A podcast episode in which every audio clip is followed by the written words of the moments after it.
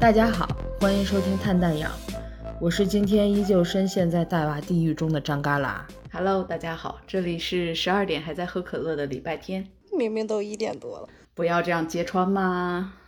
好，我们今天呢迎来第一位重磅嘉宾，她是我们前两集出现的我们共同的熟人学姐。我们接下来请学姐跟我们打个招呼吧。 Hello，大家好，我是又又一天不能喝咖啡的学姐，太痛苦了。学姐呢是一位在带娃方面非常有经验的英语老师，我们让嘎啦来取一下经先，救救我！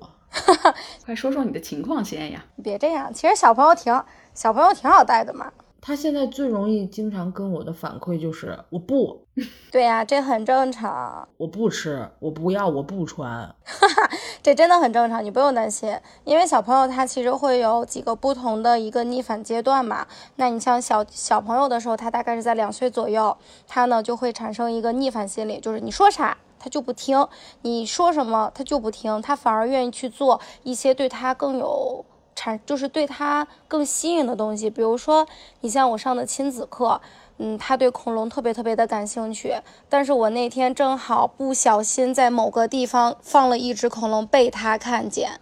你跟他说我们下了课再拿，不，no，他那一节课就整个大崩溃。然后妈妈怎么去哄也不行，然后我就把这个恐龙邀请进来了，我就把他当做是一个好朋友，陪着他，坐着他一起，让在坐他旁边上课。他后面的那半节课的整个状态就会非常的好。所以其实，在两岁多左右，孩子就会有一个逆反心理。那还有一个阶段就是六七岁的时候，咱们通常不有句古话吗？对吧？讨狗嫌的年纪，其实那也是属于他们的一个逆反真的，逆反的就是阶段了，因为那个时间段他们的一个自我意识就会特别的明显，他们呢有一个自己的想法了，因为他们也接触了有大概六七年的一个自己的一个世界观吧，嗯，他那个时候就会觉得你说的不对，他所接触到的他觉得是对的，那他就会产生第二个逆反。这倒是真的。你说什么他就不听。其实第三个的话，其实就是他们的一个青春期了，所以说不要焦虑。我感觉我小学就是这个七八岁的时候，比我青春期还叛逆。我就听说那汤圆儿的事儿了吗？对，嗯，哎，汤圆儿那更小，啊，那是更小，汤圆儿应该是两到三岁的时候，汤圆儿是什么事儿啊？哎，那是那个时候。我可能小时候比珊珊还难带，这是我妈给我说的，啊，我不知道她有没有夸张。但有一时有一次，我妈，嗯，就是说我小时候，我妈问我想吃什么，我说我想吃米饭，她就给我蒸了米饭，然后蒸好了米饭呢，我说我不要，我就要我要喝粥，然后她就把米饭加水，就是类似于煮成了粥，煮成了稀饭，然后我说我不，我要吃汤圆儿， 然后我妈就在那个稀饭里加了几颗汤圆儿煮熟了，然后我说我，我说我又嫌那个汤圆儿上沾了米，然后把我妈气的，她已经比就是到她的极限了。然后给我啪啪两巴掌，什么都吃了。嗯，这是我记忆深刻的一个。这么可怕？这是几岁啊呀、他应该是，我真的不记得几岁了，他应该是没到记事的年龄嘛，因为差不多五岁左右的小朋友，六岁他开始记事儿了，他可能应该是还没有到记事儿的时候，就是家长在那儿去描述的事情。是的，是的，就是这样。真的就是，你像我现在带的孩子有两岁出头的，上那个亲子课嘛，但凡有一点没有没有顺他的心，比如说家长跟他去说 no，我其实是允许我的孩子在课堂里面去，比如说一起去跑，一起去跳，一起去疯玩儿的这种，然后呢，在这个过程中去学习嘛。但是可能对于有的家长，他就会觉得你这样子跑来跑去，就是在老师没有说跑来跑去的时候，你跑来跑去，这就是违反课堂常规。没错，他就会跟孩子就说 no。不守纪律，哇，这就是旮旯呀！ 旮旯就是这样的家长。就是老师没让你跑啊，你跑什么呢？你搁这儿，你先坐这听嘛。你就会发现，接下来孩子会更难带了，因为他就会听见没，旮旯？更加的不听，真的是这样子的。所以就像说我上课的时候，为什么对于两岁多小孩子会很累，就是因为当他们，因为他们的集中注意力本来也就是他们年龄乘以二嘛。你像两岁多的孩子，他对于一件事情的集中集中注意力最多最多就四分钟。所以要不断的去换你的游戏，不断的去换你的动态，不断的去让他去动起来。嗯，就是很正常。所以说，旮旯你这边要放轻松，好吗？Relax，relax， 懂了吧？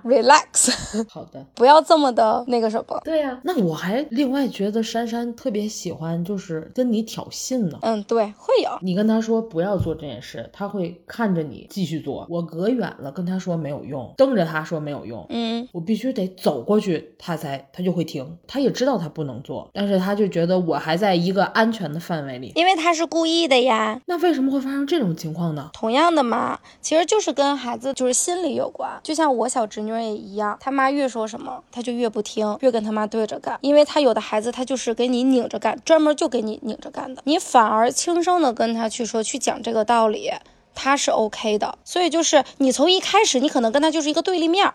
她觉得你是来管她的，你你就是我妈派来一个盯着我的一个人，嗯，然后呢，你又违背了我想就是做这种事情的一个点嘛，那他对你从此在你心里，他就是一个，你就是他的一个逆向者， 所以这种的观念。这种的一个角色，你需要去转变，你要跟他，比如说成为朋友，他要想干什么，就是安全情况下，你跟他一块儿去做嘛，愿意跑一块儿跑，愿意玩一块儿玩，嗯，愿意干啥搭积木什么乱七八糟一块儿干，不要跟他成为对立面。听见没？所以礼拜天现在在珊珊心里的分数肯定比我在珊珊心里的分数要高很多呀。是不是礼拜天会带着他玩儿？对，我昨天陪他玩了扭扭车，你其实就是只要就是还是那句点嘛，只要确保他的安全情况下，很多事情都是可以去做的。学姐就说的很对。昨天我不是带他去外面骑车嘛，那个车其实也不快，就是不戴头盔也没有什么问题。但是，而且昨天他头上扎的辫子是用的那种有东西在上面的皮筋儿，就像他戴头盔很很卡头皮，他就不愿意戴，他说我不想戴。然后我说不戴我们就停下，他就看着我，我就看着他。我说不戴我你就我们就站这儿，我说我就到树荫底下我就看着他，然后他也看着我，我说不戴就不能走。最后还是我说我可以帮你把嗯皮筋儿拆了，你可以散着头发，但是你不能不戴头盔骑车。对他不带有他的原因嘛，对，然后因为他觉得其实硌得慌，但是他其实又不孩子有孩子的面子，你知道吧？他不好跟你去说这个，真的会，孩子会有孩子的面子，不愿意跟你去说他所觉得膈应的事情，反而你去告诉你去帮他去解决这个事情，他就会觉得 OK。而且就像说的，不戴头盔是不安全的，对不对？这个事情咱就不退步。对有些事情可以退步的。其实作为家长来说，咱们无论是孩子的父母，还是说咱们作为照顾孩子的一成人来说，咱们要学会适当的让步。咱不是说纵着，而是指着让步。嗯，我我不是我小侄女儿的妈妈，其实按理说我不应该这样子去管她作业也好怎么样，但是确实看着嫂子管她的话，会觉得很心痛，因为就完全就是对立面嘛，所以这孩子就不会去听。所以说，千万真的不要就是形成这样子的完全对立面，就你又心心累，你又觉得孩子这件事情真的是一个我的妈呀，混世小魔王。对，有的时候可能带几天，然后我回到家里，我坐这儿我也不开心，我还自责，我说。哎呦，还没带好，就或者我当天晚上就是，嗯我我今天好像不应该吼珊珊或者什么什么的，我自己就在这想啊，然后但是转天该发生的还是会发生，理解。其实你会发现，你跟孩子成为一个就是同立面的时候，你反而好管了。你像我小侄女现在五岁多嘛，她呢脾气也是个比较倔的一个小姑娘，但是他们幼儿园也留了很多的一些写的作业呀什么的。我嫂子那天辅导她写了个几呀、哎呦妈，鸡飞狗跳，真的就是鸡飞狗跳来形容。后来我八点八点半、八点四十到家，哭呀，姑姑呀，你陪我写吧。最后一会儿就写完了，为什么呀？所以他自己也能写，她自己完全是可以的呀。他就是不想让他妈陪他，也不是我，我嫂子她是会催促的那种，就是她但凡我明白就是那种墨迹，你知道吧？家长肯定看见墨迹就会比较的着急上火呀，所以我后来给她用了一个。时钟法就是她现在也认数字了呀，什么的，我不看，我不告诉她几点几分了，我只是告诉她，你看现在是多少？现在是三十二，那姑姑给你一个时间，我们看看能不能在三十八把它写完。这个时间呢，可以稍微短一点，因为我知道他肯定完不成。第一遍、第一次不要让他完成，嗯，然后第二次，比如说我写一行，你看你能不能在五分钟之内到四十的时候把它写完呀？发现他超了两分钟，然后你跟他说没关系，宝贝，你很棒。那现在已经是四十二了，姑姑相信你在第二行的时候可以从五分钟变到三分钟写完，给他稍微的挪一点距离。这个时候可以跟他说，进步了一分钟，到了最后一遍的时候，给他拉长时间，完完全全可以完成的时间点，告诉他说：“宝贝，你看，你进步了五分钟，我们用这五分钟可以做你喜欢的事情。”他就会写的越来越快，越来越快，根本不用我去管。哦，就是昨天晚上吃饭的时候，礼拜天就 说，我今天已经把我今年的耐心全部都用完了。嗯，但是我觉得他昨天真的陪玩陪得很好，也很有耐心。就是有点耗体力。就是啊带孩子真的很耗体力。嗯，对对对，你想他都没电了，我昨天回家就睡了。对，但干拉就是你作为干妈操着妈妈的心。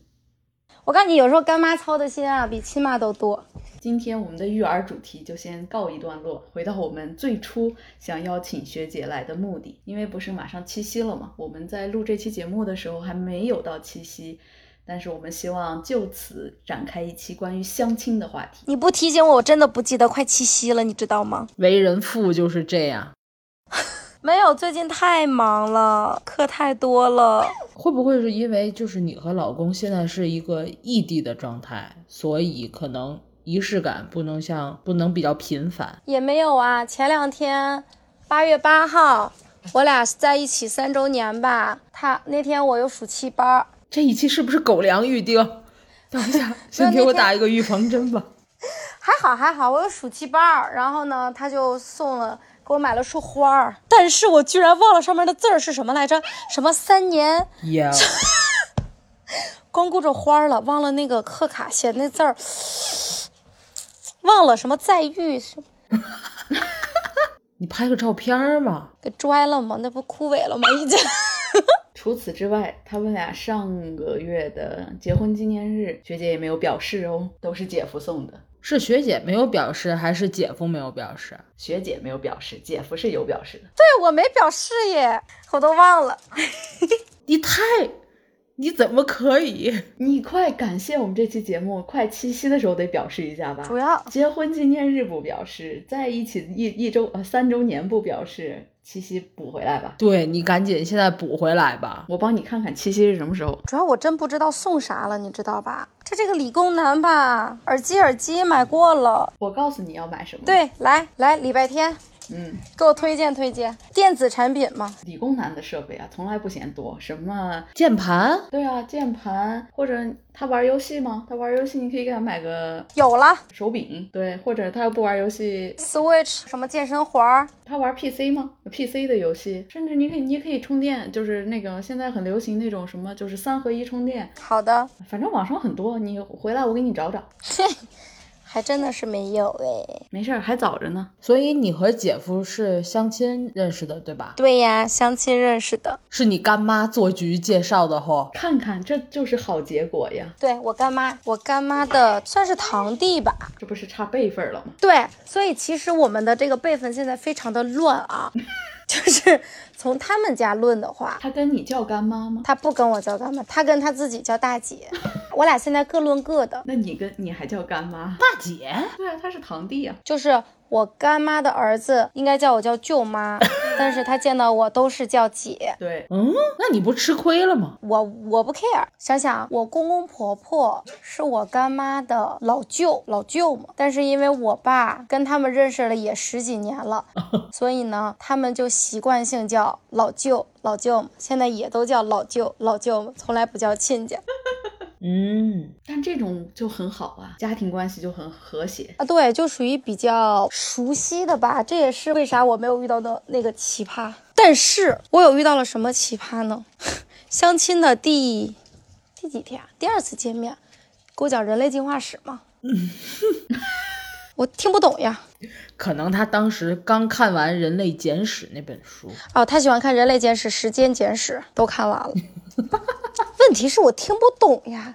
你也知道，你学姐对于这个来说不是很感兴趣。然后呢，她就在没话找话去聊天。你觉得应该有共同的话题，没有共同的话题你就很难过。我觉得共同话题吧，这个点其实挺尴尬的。有些人可能就非常的注重共同话题这一块儿。比如我，像之前我，我觉得我对象也是属于比较注重共同话题这一块儿，但是后来我会发现吧，因为他喜欢看书，他很喜欢看书，喜欢看那些探索呀，包括各种的《唐诗三百首》什么的都看。然后呢，会时不时给你去背首古诗的那种。对，你们家一面墙书，我呢就不是那种，我可能更喜欢，如果看可能就是小说类的了。我当时就会很尴尬，在还没有确认关系的时候，我就会觉得行吗？嗯，但是后来慢慢慢慢发现，他呢会去迁就你吧，就是说我不去 care 你到底听没听懂，你愿意听我去说就 OK。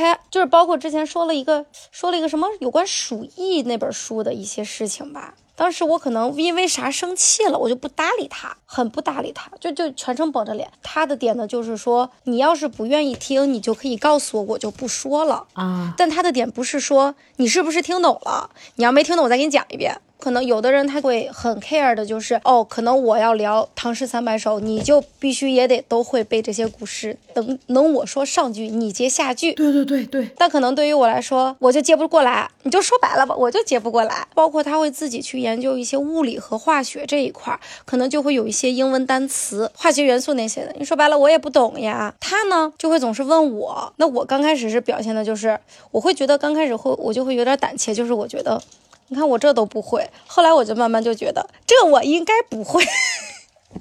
我可以不会这件事情，哦，好吧，嗯，这就是安全感。嘎啦，你准备好了吗？我也没有想到这是发狗粮的一期。我也没有想到。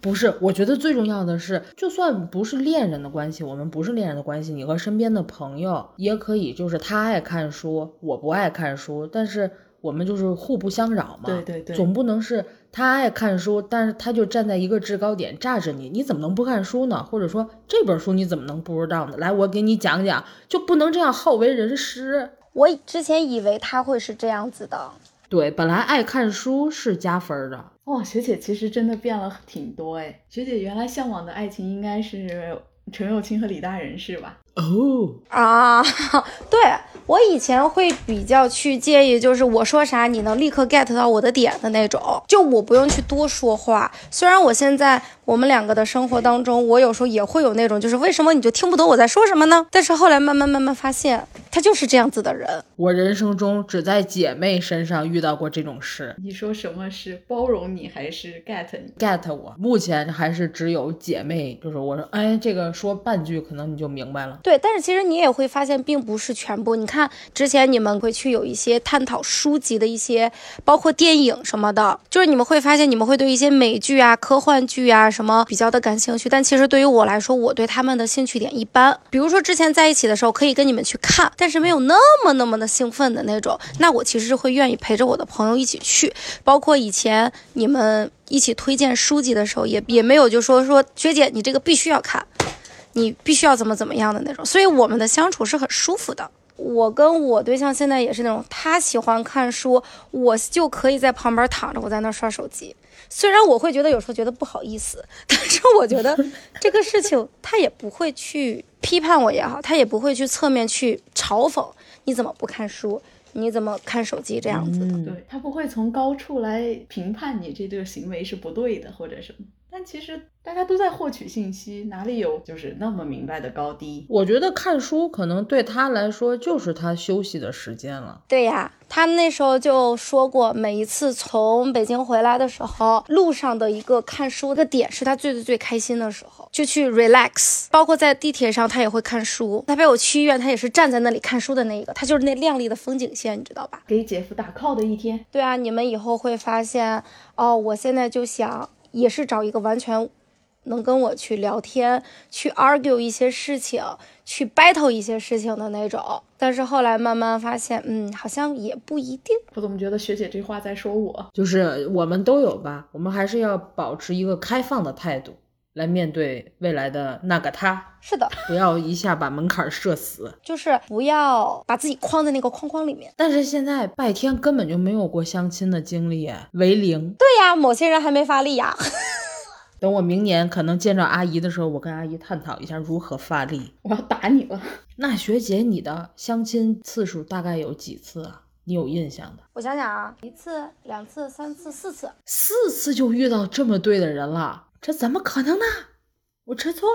也其实其实真正的来说是三次，有一次只是为了老父亲的，也不能是面子，是老父亲的朋友推。然后当时只是一块儿，就是一块儿去厂子里吃了个饭，所以那个时候并没有就是说，呃，比如说介绍呀或者怎么着，只是说哎加个微信，然后聊聊天儿，嗯，没有那种对。所以其实真正意义上的话就是三次，我觉得这根本毫无那个参考意意义。吗？，对概率太太低了。主要是没有遇到什么大奇葩。对，今天我们很可能在那个礼拜天的那收音里听到一个呼噜声，就是李金土的呼噜声。 对对对，就是李金图的葫芦是。旮旯，啊那你呢？一共相亲有多少次？我现在加一起应该有十五二十次吧。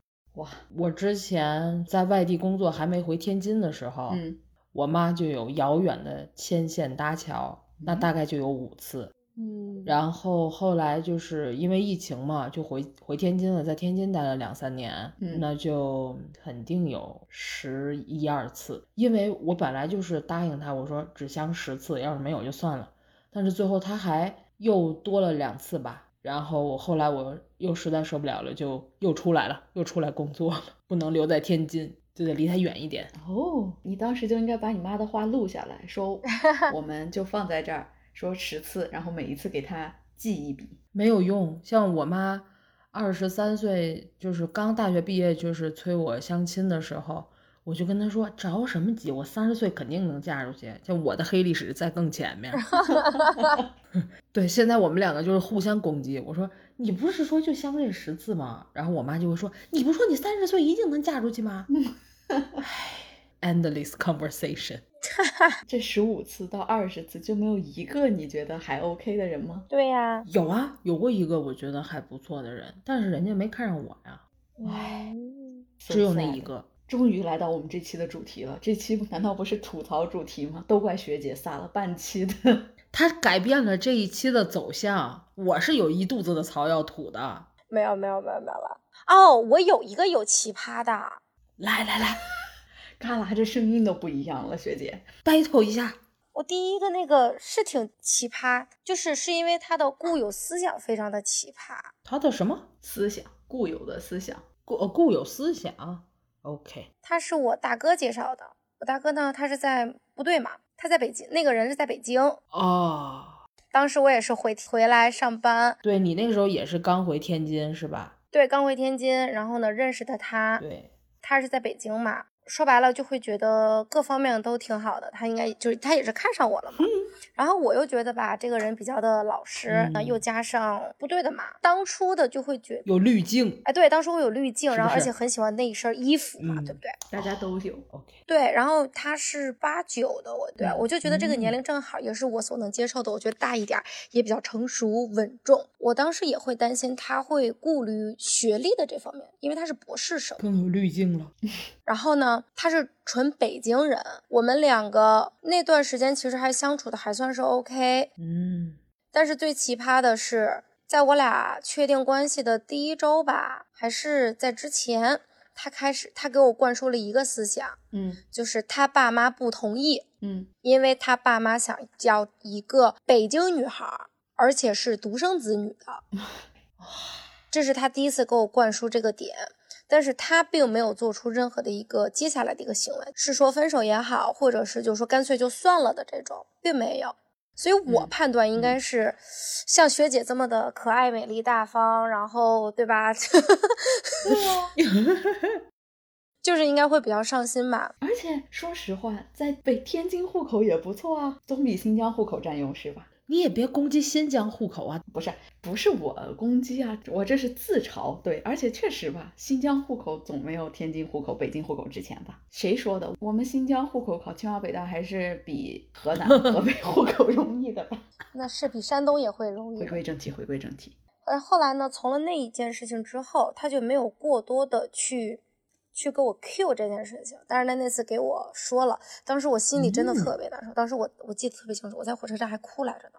就我就会觉得，还现在啊还会有这种固化思想的人吗？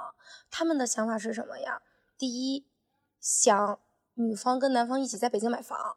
而我当时又在天津，已经有一套房了，买了一套房了，哦，我不可能再去让我爸妈嗯再掏钱再给我买一套，这是第一个。第二个就是他就会去非常 care 我有一个哥哥这件事情，就他会觉得我是南方人，我家有个哥哥，我是妹妹，我是个女孩儿，家里肯定不会去帮衬我的，这是他妈妈非常介意的事情，非常非常介意。你知道最搞笑是什么吗？他四月一号跟我提的分手， 我真他妈不好意思骂街了，真的就是没事儿，可二以骂零二零二零年吧，二零二零年就是疫情那一年，四月一号给我打电话，我以为是愚人节，嗯，嗯结果跟我说的是，嗯，不行，说他爸妈还是比较介意，因为那个期间我其实你们也知道我这个为人，就是如果我想对你好，我真的就是百分之百的对你好。他爸妈年纪也不小了，身体嗯不太好，所以呢。我也会有一些呃，比如说去看到一些好的东西，想要去送给老人家。我没我虽然没有嗯见过，但是我会邮寄到他们的那个地方。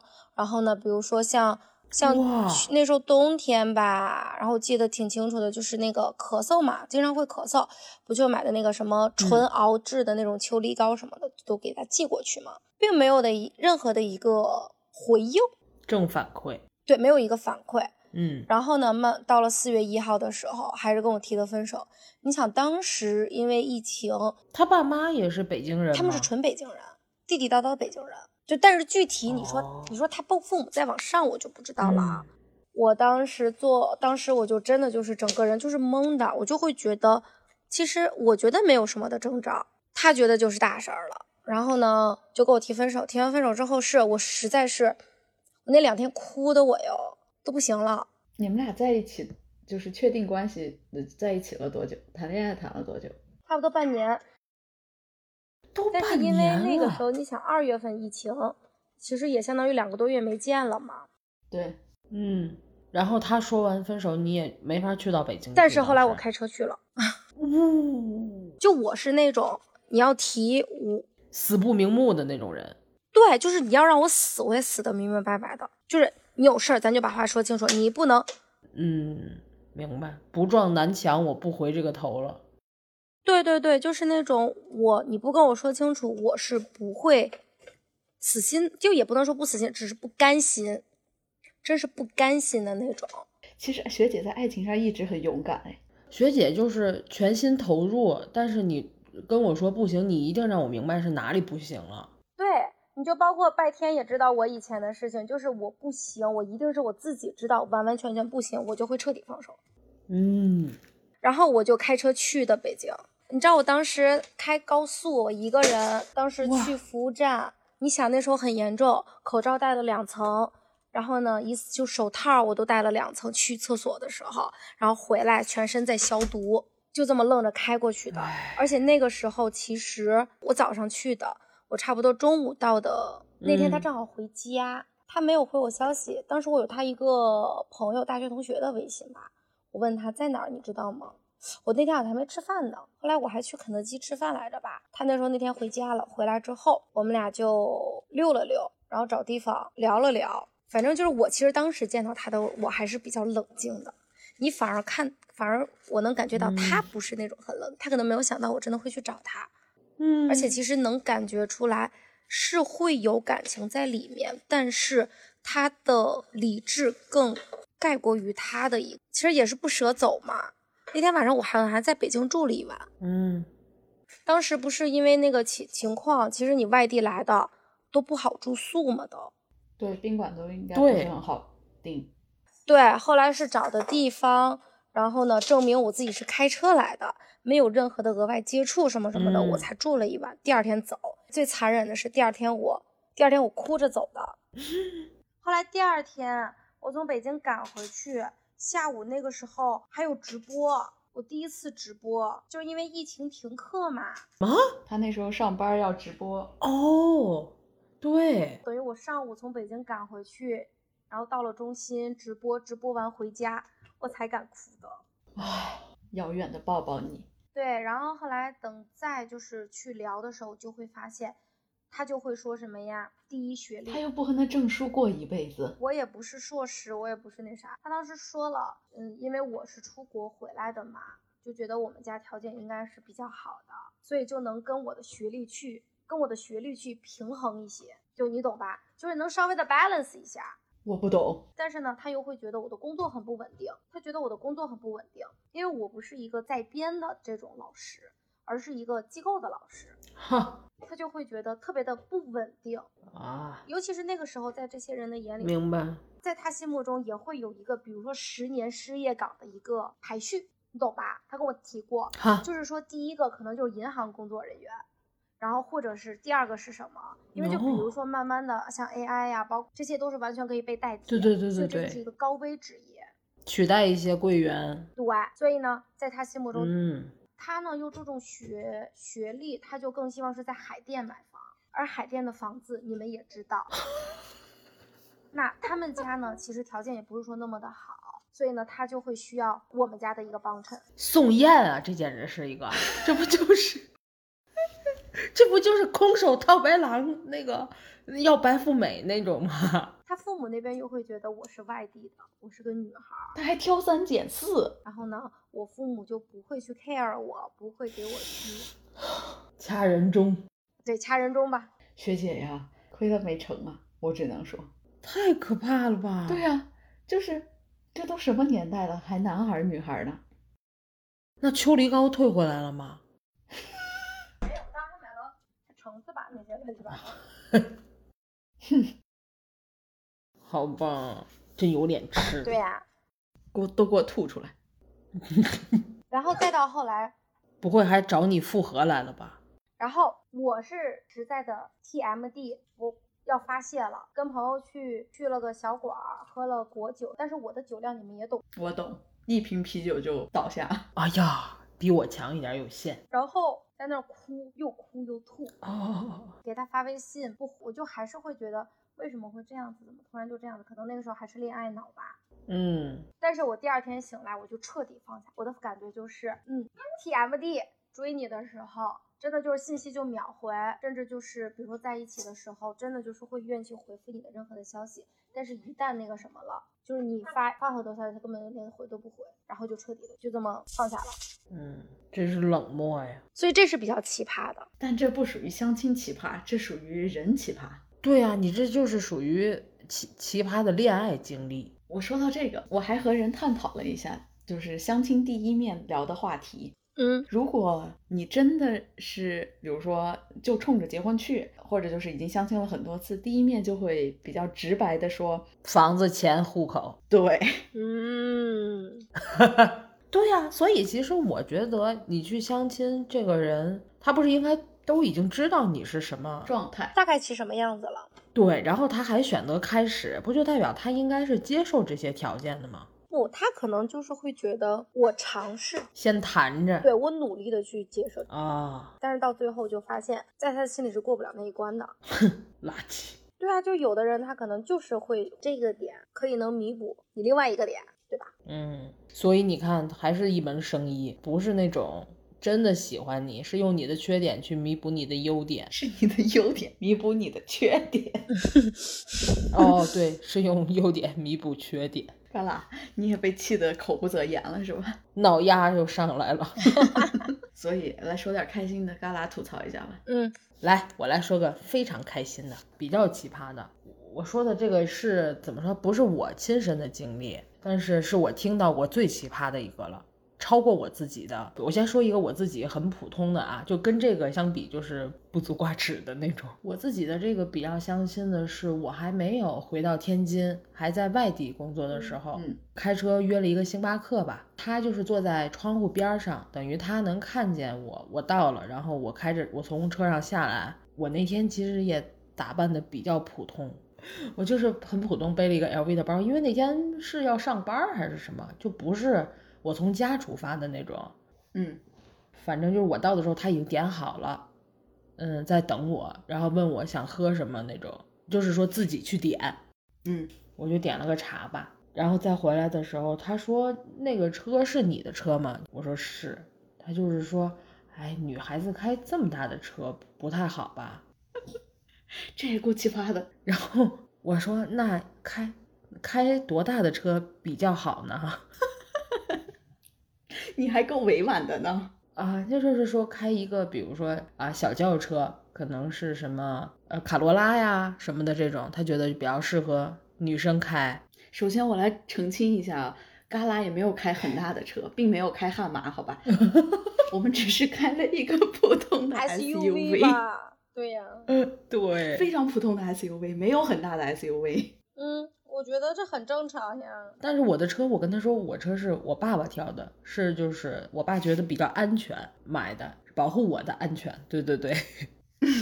然后他就说，嗯，我以后我希望以后如果我们交往的话，你可以低调一点。我说是车不低调吗？他说不是，是你这个包也不低调。我看着我这个 LV 的包，我就嗯，太不低调了。我下次真的应该背一个布袋子出来。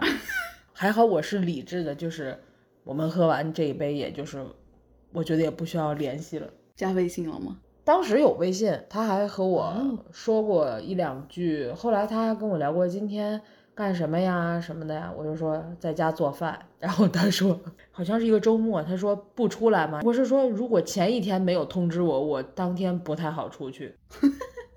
我就是很少你能当天打破我自己的计划，嗯除非是这个事儿特别呃 attractive。一看典型的勾啊，哎，我说完了那个普通的低调男。对，如果说一到十分评论这个奇葩等级的话呢，我觉得我这也就是个三级，差不多吧，五级也可以。那就五级。呃，可能学姐那个看书榨着他的那个是三级。他谁看书 judge 他了？他没有人被 judge 过呀。有啊，学姐不是说了一个，有一个男的讲《人类简史》给他听，哦哦哦，那个可能就算三级吧。那个也算五级吧，三级吧，三级吧，太普遍了。这算五级吗？对，太普遍了，主要是。我也有一次非常搞笑的是，和对方想要在嗯兴趣爱好这方面延伸话题的时候，嗯，说喜欢聊电影吗？我说哦，可以啊，可以。说你喜欢什么电影？我说我喜欢《黑客帝国》，《黑客帝国》三部曲是我最爱的电影了。对方就说啊，《黑客帝国》我觉得就是挺一般的，而且都已经过时了。哎呀妈呀，这种冷水泼的我就不重要，他的关键还没出来呢。对他勾起了我的兴趣，哦，过时了。我说，那你是喜欢什么？比如说《银翼杀手二零四九》啊，这种新出的这种吗？然后我们可以讨论一下呀。然后他我就说你喜欢哪种？然后人家说，我觉得最近上映的《长津湖》就特别棒。 唉我也不好评论， 我没有说《长津湖》不好。但是它和我的《黑客帝国》好像不属于同一个范畴，能够去聊的。这这，你不能说《黑客帝国》不好，什么好，《长津湖》好，这是这不是一句话，这是一个病句，感觉。你拿一个两个不不是同一个类型的东西在类比， Sorry，这段笑声有点长，但我实在是有点控制不住我自己一。会儿金土让你吵醒了。 金土的呼噜声儿。这个是假的，对。但是我们想惩罚金土这一期又没有来和我们一起录，想说埋一个梗，不知道他会不会发现，他很有可能发现不了。但是我下礼拜要去找金土去。你你难道还要告诉他吗？ 就是要告诉他，挑衅的时候一定要当面挑衅才有意思。好的吧。下面接下来我就该说最最奇葩经历吧，ten out of 等一 ten。下，等一下，先给长津湖评个分儿吧。不是，I mean 长津湖南 评个分儿。哦，长津湖这个，我觉得其实大概也就算五分儿，就是聊不到一起去这种。只是这个太让我觉得嗯的感觉了。我可以给他降一点儿，可以变奇葩三级。哦，对，奇葩三级也可以。可以可以，就是观点不同，但这个观点实在是不是，我觉得，但我我可能遇到这种，我就真的很生气。你可以不喜欢，就像像我对象一样，我可能不懂你说的什么，但是我不能抨击他，嗯我受不了这种的。可能在我来这儿，我就觉得这个人真的不行。嗯，对所以在这儿学在学姐这儿属于奇葩几级呢？嗯，他这一句话说出来，可能在我这儿就得五以上了吧？得，哦，好吧，我可能会比较介意这一块。对啊，我觉得我我我那个《人类简史》的那个，我对象那个也就是个二三吧，一二吧， 只是每次觉得很搞笑而已。啊，人类简史的那个不是你对象啊？对呀，我一直以为《人类简史》的是另外一个人。嗯，人类简史是我对象。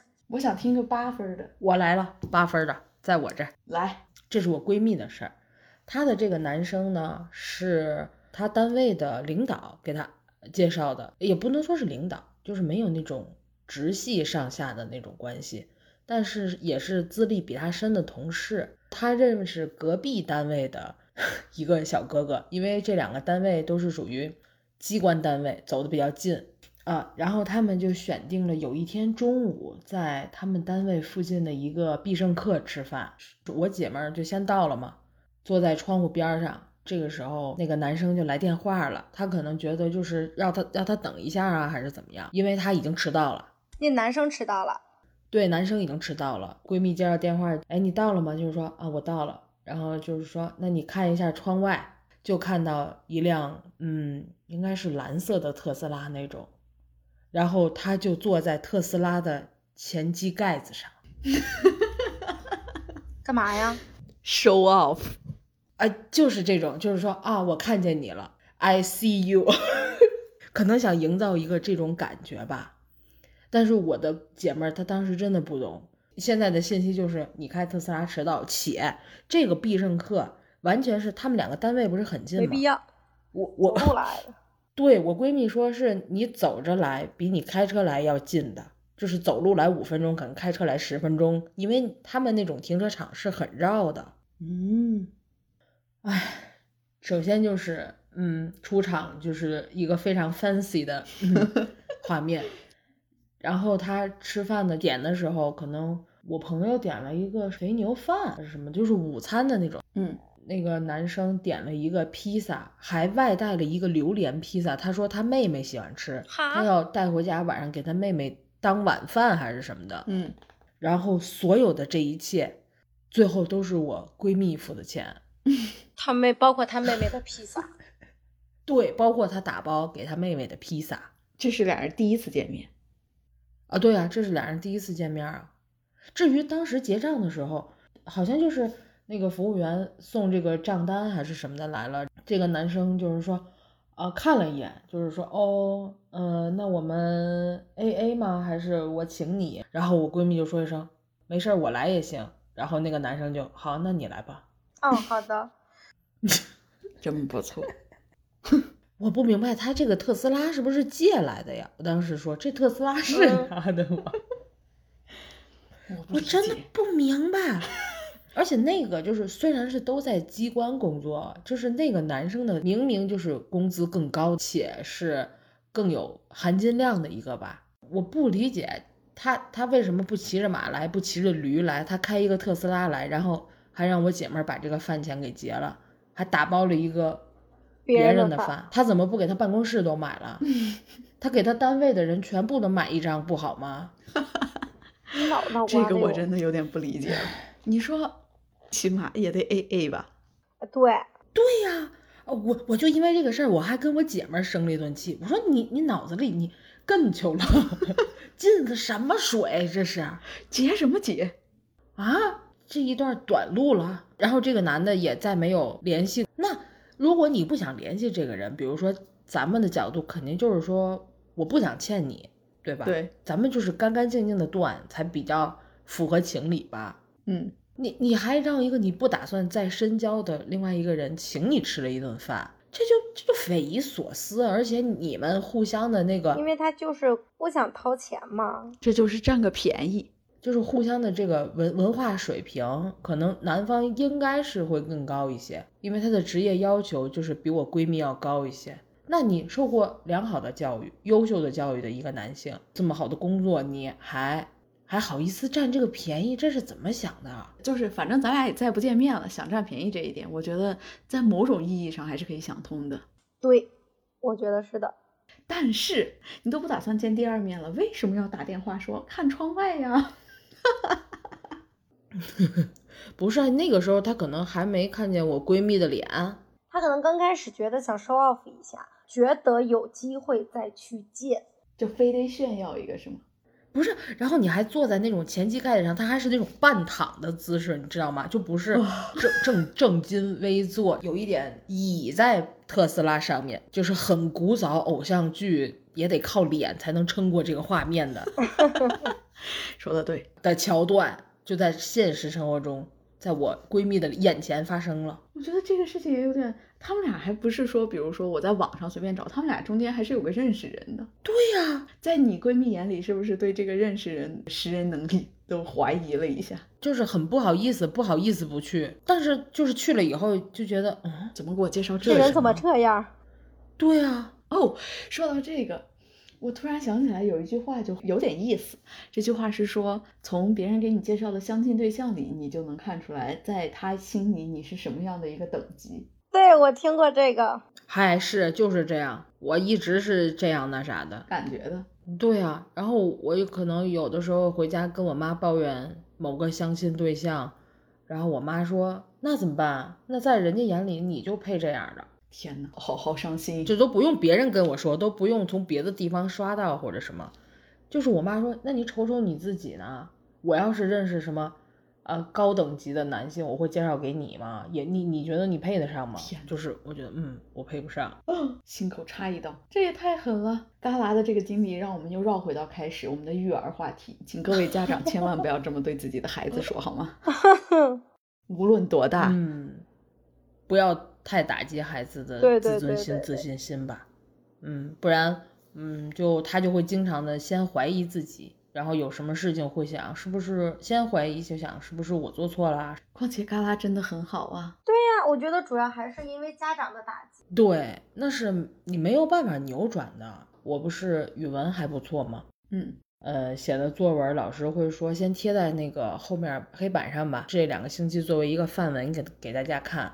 嗯，然后有一个男生，他可能就是想把我的作文撕走，然后他想抄还是怎么样，就是他他不想光看，他想把我的作文抄走。嗯，结果好像就是被另外一个人发现，另外一个人跟我说，然后说他把作文撕走了，我们看不了了，就去找那个男生说，我说你能不能把作文还回到黑板上？他可能是那个时候已经写完了，或者说他已经看过了，他就当着我面把这作文给撕了。哇，嗯，结果我就很难过嘛。但是，嗯，老师说你这个作文是范文，然后我又不想让就是老师觉得是可能是我撕走的或者什么，或所以我当天回家我就是就又再抄了一遍。我其实应该是一边哭一边抄，就是有点难过。那肯定啊。然后我妈就问我，我妈就是说这作文怎么又写了一遍？就是别在这耽误时间呀、我说啊，那个作文让同学给撕了。然后我妈说，怎么人家不撕别人的作文，就撕你的作文？因为我作文写的好啊。就反正就是，那那范文又不是只有你一个人，那后面五篇作文呢，就把你的撕走了。那我因为我写的最好啊，我字儿也好，嗯文儿 也好，老师也喜欢。啥啥都好。对呀、那就是我当时没有想到吧，宝宝，反正我当时也没有想到怎么去说，反正只是觉得啊很委屈，那我能怎么办呢？就嗯，哎，这时候啊，我也要问一下你问你闺蜜的话了，你脑子里干， 你脑子里想什么 呢？给她一巴掌啊！我给谁？给我妈 呀。不是给给那那男个生男生呀啊，你应该把他的作文不，桌子上他有他的本子，你就拿起来就撕，一报还一报。哇，对对对对，对对对对对对。应该是我应该这么做哈。对呀、嗯，但是就是来不及反应了。现在这么耿耿于怀，走回天津找这个男生去，我陪你去撕他本儿 我。还真的百度百科过这个人，我都忘不了这个小学男生的名字，就是可能初中很多人我都忘记了，高中也有很多人忘记，但是我就一直记着这个名字，肯定啊，那个时候的伤害真的耿耿于怀。等着你。 嗯，那我们还是回到爱情线上。好，那我们现在给这个闺蜜奇葩男来打分儿，旮旯肯定是觉得我觉得是十分吧。对，如果说这个男的他在通话的时候看见我闺蜜的一瞬间，应该觉得我闺蜜不行的话，他为什么又进这个餐厅呢？电话都打了呀。蹭饭呀，对呀、而且是要占这个便宜啊。对呀，我真是上火呀，更上火了。这个确实是有点奇葩了，我不得不说，就是坐在引擎盖儿上已经非常奇葩了。对呀，然后让女方掏钱，咱也不是咱男女平等对吧？大家 A A，问题是还要给妹妹打一个披打包一个披萨，我真是我还而且还是晚上。你还你还装装那个字母啊，嗯，装 AC，对，你还装 AC，还显摆着你的车，怎么不把你的钱包也显摆一下呢？对呀、嗯矛盾，好吧非，常矛我盾。也可以给个十。我觉得就这一些来说差不多，嗯，嗯，还有我遇见过很多说知道我喜欢做饭，哎，我其实真的我非常不喜欢我妈说，就是跟人介绍我的时候就会说，哎呀，我女儿特别喜欢做饭，什么什么都行，烤蛋糕啊什么的。嗯，我希望这个是以后在生活中她能发现的，但是你不要把这个变成可能在她眼里我实在没啥好宣传的吧，这也有可能。 如果我是一个武器的话，这是我的副词条之一。嗯，所以就是出去吃饭，人家就说、哦我听你妈说你特别喜欢做饭什么的。有的男生就会说，呃，那以后家里做饭就你全包了呗，就是那种，就会有这这种直接说的。那我就会说，你还是请一个保姆吧。大奇葩，你这么一说的话，我突然想给这个这个榴莲披萨男降个分儿了。什么？但是这种我觉得在我这也就两分儿吧。我不行，在我这儿这个分儿更高一点，你说哪种？让我做饭，就是在我这儿说以后的饭你全包了，在我这儿就是十十杠十，在在我这儿得得得八九了，啊，这个这么严重吗？在我这儿很严重。我这我这儿也不行，我是觉得你心里可以这么想，但你不能这么说而已。对呀、那你说出来就是十杠十了。你看，所以这就是我的低自尊心或者是什么。所以啊，榴莲男，我对不起你，你可以降到八了。榴莲男在我这儿应该也就是八九，榴莲披萨男，什么榴莲男？披萨对男不起，对不起，对不起，榴莲，也对不起披萨，更对不起特斯拉。居然这个赢了，最后每个人的点也不一样嘛，你们的点这么奇怪呢？就是我愿意做和我被迫做是不等同的。嗯，我也很爱吃嘎啦做的饭，我也没说嘎啦你天天给我做饭啊，这种吧。嗯，也对，就是我想做对呀、就做，对呀、对做了我会很开我我心。没法说包了你后半辈子的饭对，就是这种。对呀、啊你起码不能这么理所应当吧？那要不然你说嗯饭我包了可以，那以后家务剩下家务你全包吗？对，反正我就觉得家庭这个东西本来就应该是说哦两个人共同的，对不对？你凭什嗯么上来就说你把后面的饭全包了？那有那你碗你全洗，就是很怎么说高高在上那种，太戳我点了。哦，好吧。对比炫耀的那种更戳我的点。嗯，我觉得说出这种话的人也不会觉得做饭是一个多么麻烦的事。就算我以后精心做了一顿就很耗费时间功夫的菜，他也不会觉得怎么样，他就是闭着眼睛吃。我就是觉得家庭两个人分担，就是起码也有商有量吧。嗯，嗯，而且真的这是相亲第一面，我也是相亲第一面遇到的这个人。不敢相信，在我这儿真的，我要扭头就走了。 我，但是我还是想分享一个，可能估计这期节目也快到时间了。为了让这个七夕我们过得更有希望一点，我想分享一个我看到的很好的经历。大学同学，嗯我不是之前疫情，然后回天津三年嘛，就和大学同学又恢复了联系，嗯，然后见面。有一个同学，他也是之前跟我一样在外地工作，然后他爸妈也是有一点着急吧，然后他可能在外地的时候感情就是没有像回到家之后那么稳定，嗯谈的就是自己也觉得是可能总是没着没落的，嗯，不是，他回到家之后可以开始相亲了。然后他真的相亲了很多次，我很佩服他呀。我我以前觉得他在我这绝对是一个爱人， 对，但是他就是说，我就是觉得可以做这件事了。他就是每个星期都周末两天，至少要呃一天一次。啊，他是跟我说他绝对相了不下一百次哇，因为他有可能一呃年、一年吧，接近一年的时间。每天就是周末每天，那确实有一百次。对，周末就去，然后到最后他还真的相亲到了一个，我觉得简直是为什么会这么匹配啊？这两个人 的那么一个人，嗯，可能就是不要放弃。他说就不要放弃寻找，哦，相亲只是给你增加一个寻找的途径而已。哦，增加概率，对对对，我听他这么说之后，我就觉得也还不错，因为我那个时候是另外一个大学同学那个结婚，嗯等于我们晚上去帮他布置一下新房啊，嗯，然后前一天呢，我们也是在一起吃饭聊天儿。我就是说，哎呀，这个相亲相的我可太绝望了。然后他就是说，嗯嗯，我觉得还好吧，什么什么。然后一会儿她老公来了，哇，她老公就是，嗯，因为我们都是同龄人嘛，三十出头，她老公还要比我们再大个三四岁，就已经快要四十了。三十五好吧，你三十出头，大四岁就到四就到四十了。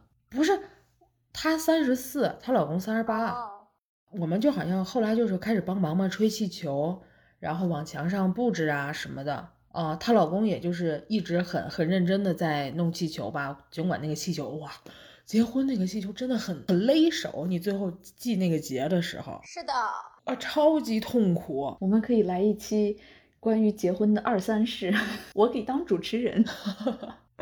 嘿，哎，你这不行，不行，不不可以，不能让你如此丝滑的又度又水了一期。哦，那是我就是第一次准备婚礼，或者是呃见到这个婚礼后面，等到我们那天真的，嗯，感觉弄到挺晚的，转天五点可能就要开始接亲还是什么，弄到真的快十二点，就没有几个小时可以睡了。这个新娘都，嗯，然后我第一次看到新娘的父亲就是说，咱要不算了，就这样吧， 有必要这么复杂吗？啊，就是说不继续布置了。对，就是说赶紧睡觉吧，别继续布置。我后来想，可能是叔叔的那个呃有一个要发言的一个稿儿还没有写好。啊因为那天叔叔就住在我隔壁，对我，我就是睡觉的时候一直听那屋，就是说尊敬的各位领导、各位来宾， 然后刚说两句，然后那个新娘的妈妈就是说：“哎你这句话不行，你这句话得改。”然后就说：“你别打断我，行 不行？”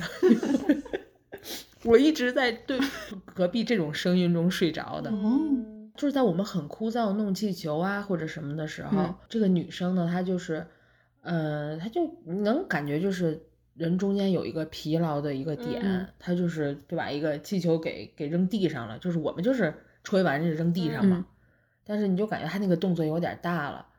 然后一会儿那个她老公就是说，哎，你要不就是坐下能坐下吹什么的，嗯然后还给他哦，还给我们叫了奶茶。等他老婆就是我那个同学又把那个气球扔得好远，感觉在发泄一个愤怒的时候，嗯他突然在他突然在那个气球的对面，就是他站在我同学的对面，然后把那个气球给托起来了，就是嘿，就是两个人就开始玩拍气球的游戏。啊你就看一个三十四岁的女人和一个三十八岁的男人在你面前，就是两他们两个人突然就是配合起来了，且就是那一那一瞬间的一切，就是你这一整晚上的疲惫都被扫过去，就是觉得他们怎么可以这么好？是，啊不过当时明白真是酸到了极点，你知道，喝什么奶茶都不都没有用。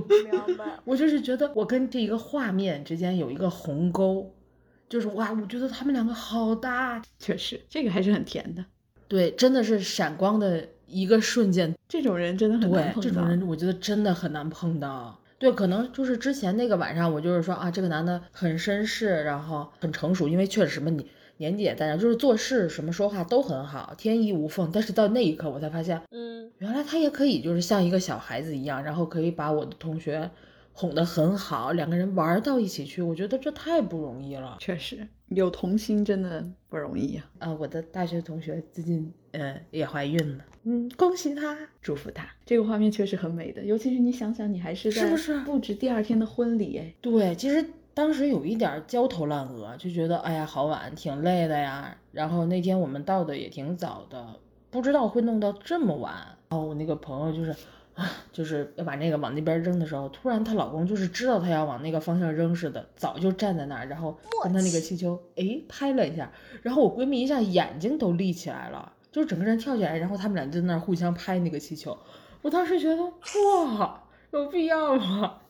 就是那种我想说， 呵，就是想哭，你也会有的。我觉得是的。嗯，就是觉得真爱真好，就是爱情还是个太美好的东西了，希望我们都能遇到，学姐已经遇到了。我觉得是没有问题的。真的。我有的时候就是会想，如果以后的路都一个人走，真的应该是有一点孤单的。而且我这么有幽默感的一个人，我的笑话无人分享的话，我的手艺也没有人夸赞的。多遗憾啊！确实，可能自己再做个十年二十年，还有什么意思呢？我们可以住隔壁。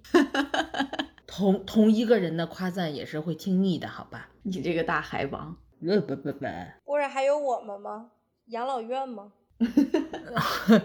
这养老院里现在还有你什么事儿？你那屋已经出去了吧？也不是啊，我们的是闺蜜养老院吗？万一别万一了，好吧？没有万一，也对，嗯，爱情还是很美好的，希望我们都能等待到那一天是。希望我们都能遇到自己的彩虹。跟你一起拍气球的人。 我觉得没有问题，我们要相信。我会转在这里，我要转告未来旮旯的另一半，我已经知道他想要什么了，请见问问我。 我已经非常详细的跟他指出了很多，可能这个表就会把他给吓走 了。但是只要你能跟我一起拍气球的话，那些都无所谓。这句话是真的。让我们一起拍一个气球吧！哇，这句话好浪漫。由于时间的原因，我们今天的节目就到这里啦，我们下期再见，拜拜。拜拜，拜拜。 Remember how we used to party up all night? Sneaking out, looking for a taste of real life. Drinking in the small town firelight. Paps Blue Ribbon on Ice. Sweet 16, and we had arrived. Walking down the streets as they whistle high, high. Stealing police cars with the senior guys. Teacher said we never make it out alive. There she was, my new best friend. High heels in her hands, swaying in the wind. Oh, she starts to cry, mascara running down her little Bambi eyes. Lana, how I hate those guys. This is what makes us girls. We all look for heaven and we blow love first. Something that we die for, it's a curse. Don't cry about it. Don't cry about it. This is what makes us girls. We don't stick together 'cause we put love first. Don't cry about it. Don't cry about it. It's all gonna happen. And That's where the beginning of the end begun. Everybody knew that we had too much fun. We were skipping school and drinking on the job with the boss. Sweet 16, and we had arrived. Baby's table dancing at the local dive. Cheering our names in the pink spotlight. Drinking cherry schnapps in the velvet night. Yo, we used to go breaking through the hotel, glamour and we'd swim, running from the cops in our black bikini tops, screaming, "Get us why we're hot, get us why we're hot." Come on, take a shot. This is what makes us girls. We all look for heaven and we put love first. Something that we die for, it's a curse. Don't cry about it. Don't cry about it. This is what makes us girls. We don't stick together 'cause we put love first. Don't cry about it. Don't cry about it. It's all gonna happen. prettiest in crowd that you had ever seen. Ribbons in her hair and her eyes gleamed mean. A freshman generation of degenerate beauty queens. And you know something? They were the only friends I ever had. We got into trouble and when stuff got bad, I got sent away.